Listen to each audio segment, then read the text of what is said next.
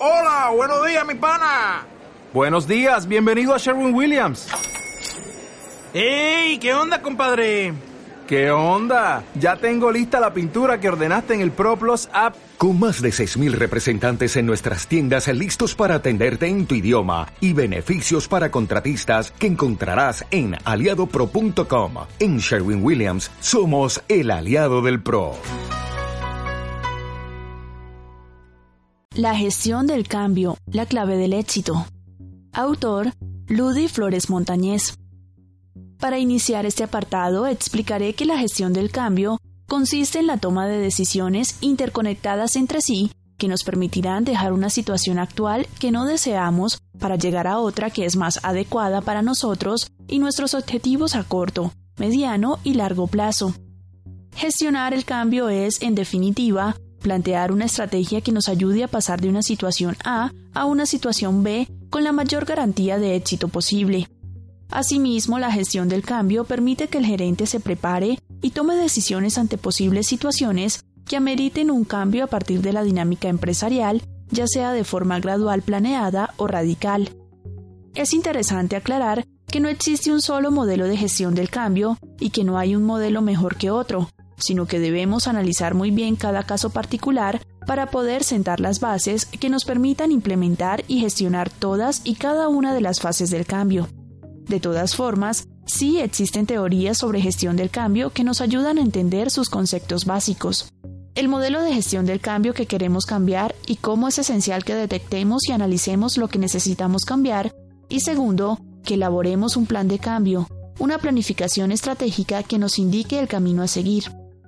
El gerente y su equipo de trabajo deben determinar qué desean cambiar, es decir, detectar los factores de cambio organizacional, aquellos factores que la empresa o el profesional piensan que están lastrando su camino y que tienen que cambiar lo antes posible, factores tecnológicos, estructurales, de personal, culturales, etc. En este punto, la planificación estratégica o fases del cambio nos lleva a qué áreas vamos a cubrir, cuándo y qué elementos necesitaremos para abordar cada uno de los cambios. Conviene, sin embargo, advertir que de aquí en adelante el cambio profesional y corporativo va a ser continuo e incesante.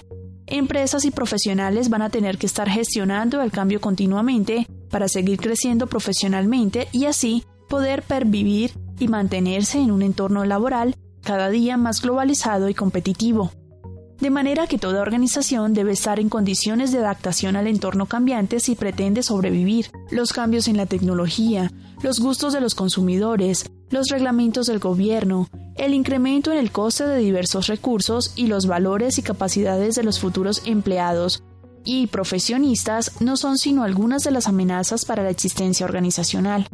Para poder llevar a cabo las diferentes fases, las organizaciones cuentan con los elementos para la gestión del cambio, lo cual conlleva desde la más mínima interrelación, individuo, organización, producto, cliente, hasta el rediseño o innovación de la manera en la cual se debe dirigir una organización para lograr su existencia e inclusión en los mercados y alcanzar competitividad, ya sea a nivel local, regional, nacional o internacional.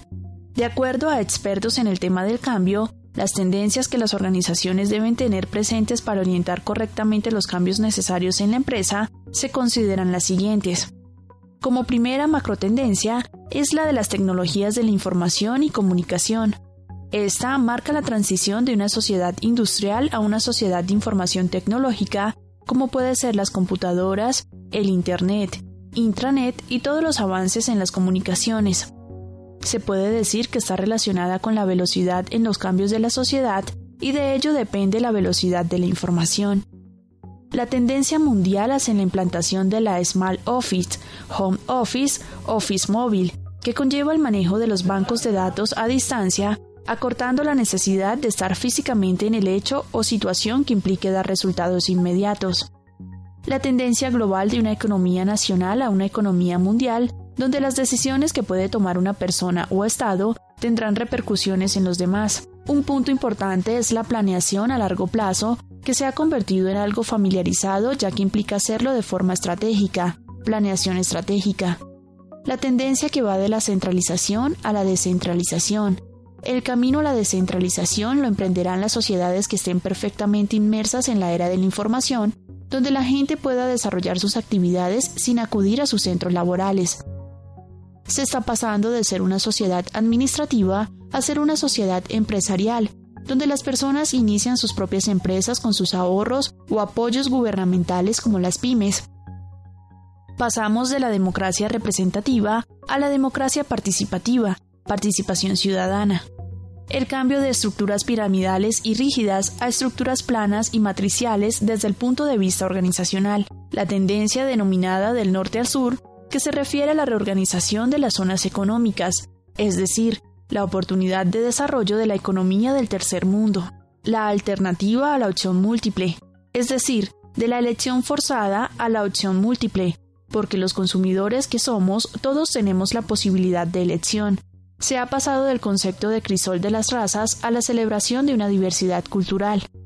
La revolución ecoindustrial, ya que el medio ambiente proporcionará una de las mayores oportunidades para la innovación tecnológica y administrativa que el mundo industrial haya tenido jamás. Estas y otras tendencias que se dan día con día conllevan a la necesidad del proceso de implantación del cambio que se requiere hacer según la época que se esté viviendo. De otro lado, Darwin, no son las especies más inteligentes o más fuertes las que sobreviven, sino aquellas con mayor adaptación al cambio. Esta reflexión es también aplicable a las empresas. Gestionar de manera adecuada los cambios y el impacto que tienen los cambios en las operaciones habituales de negocio es un elemento clave en la evolución de todas las organizaciones. Más aún, en un entorno actual de agilidad, transformación digital, crisis económica y energética, donde el reto de la adaptación a los cambios es seguramente el más importante. Cada nuevo proyecto o programa introduce un cambio mayor o menor, pero siempre es una modificación de una situación actual a un escenario futuro previsiblemente mejor. Tradicionalmente, sin embargo, las organizaciones se han focalizado en el impacto que tiene el cambio en los procesos, métodos o tecnologías y han olvidado que el éxito o el fracaso de ese cambio se producirá en la medida en que las personas lo asimilen y lo incorporen a su nueva cotidianidad.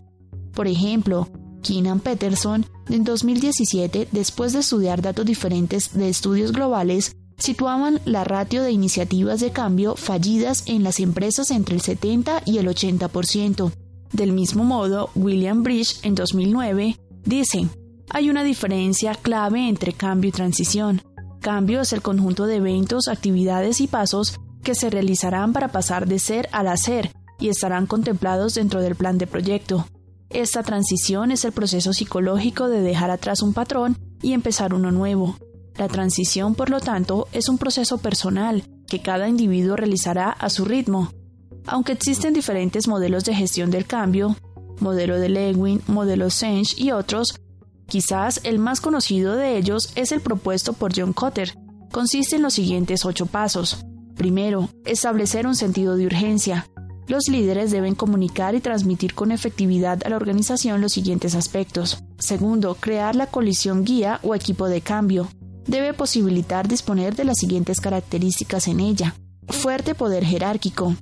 Experiencia variada y adecuada a todos los aspectos de cambio en cuestión. Credibilidad en la organización. Liderazgo efectivo. Tercero, desarrollar una visión y una estrategia. Cuarto, comunicar la visión del cambio. Quinto, empoderar a los empleados. Como decía Dan Pink, existen tres factores de motivación para las personas, propósito, autonomía y maestría. Sexto, generar logros a corto plazo. Séptimo, consolidar y producir más cambio. Octavo, anclar los cambios en la cultura. En conclusión, en la práctica existen diferentes visiones y teorías acerca de cómo gestionar de manera efectiva los cambios y especialmente la transición en las personas. Para ello se organiza en cuatro partes. Cambios en los individuos. En esta parte se estudian diferentes teorías y técnicas para entender cómo se puede afectar cada cambio en cada persona y cómo conseguir motivar y guiar a las personas a través del cambio, tanto desde el punto de vista individual como de gestión de equipos. Cambio en la organización. A un nivel superior de la persona están las dinámicas, culturas, comportamientos, valores de las organizaciones. Entender cada uno de estos factores ayuda a comprender mejor la manera como afrontan los cambios en cada organización.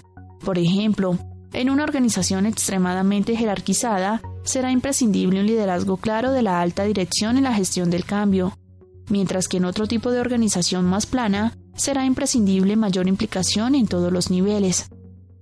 Interesados y comunicación, donde aprendemos a identificar quiénes son los interesados y a seguir una serie de reglas para comunicar e implicarlos de manera efectiva. Por ejemplo, no esperar a tener toda la información disponible, comunicar siempre, focalizarse en comunicación bidireccional cara a cara cuando necesitemos mayor implicación. Segmentar información por grupos de interesados, no sobrecargar, permitir suficiente tiempo. Las personas no son robots, cada una de ellas necesita un tiempo para digerir toda la información, fomentar el feedback y actuar sobre él. Prácticas de gestión del cambio.